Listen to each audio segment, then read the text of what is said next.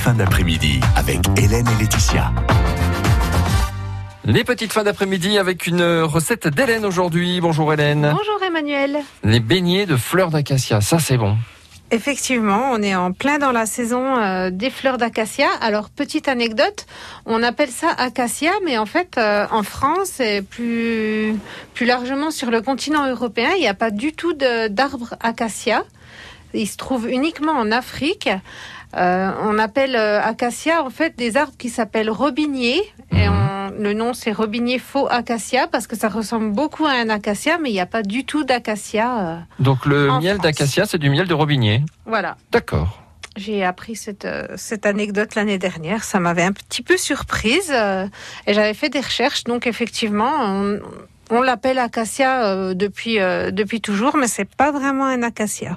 Ok, alors on est parti sur le, la baignée de fleurs d'acacia ou de robinier. Voilà. Du coup, on n'ose plus trop prononcer le mot. Alors bon, on va commencer par aller euh, bah, cueillir nos fleurs d'acacia qu'on peut trouver vraiment partout. Il y en a sur le bord des routes, il y en a dans la forêt, les sous-bois. Moi, j'en trouve partout. On va ensuite préparer notre pâte à beignet. Donc, dès qu'on a cueilli les fleurs, euh, dans la demi-journée qui suit, il faut qu'on Ah fasse. oui, euh, il faut que ce soit frais. voilà, sinon les fleurs vont vraiment se flétrir et ce sera pas, ce sera pas bon. Donc il nous faut pour la pâte à beignet 200 g de farine, 3 œufs, 1 décilitre de lait, un décilitre d'eau qu'on peut remplacer par de la bière blonde si on veut que la pâte soit un petit peu plus aérée, une cuillère à soupe d'huile et 30 g de sucre. Donc on va mélanger tous les ingrédients.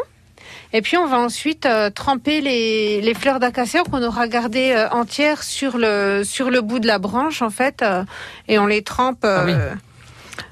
jusqu'à quasiment au-dessus. On garde juste un centimètre de, La tige petites branche, ouais. voilà, pour pouvoir tremper sans, sans salir les doigts. Et puis on va faire frire donc dans de l'huile.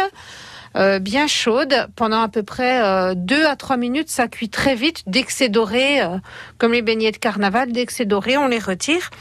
On pose sur du papier absorbant et puis là, on peut saupoudrer d'un petit peu de sucre. Très bien. C'est un peu le même principe que les beignets de fleurs de courgette, par exemple. Oui, tout à On fait. est sur la même Voilà. recette. euh, voilà. Sauf que les beignets de fleurs de courgette, il n'y a pas de sucre.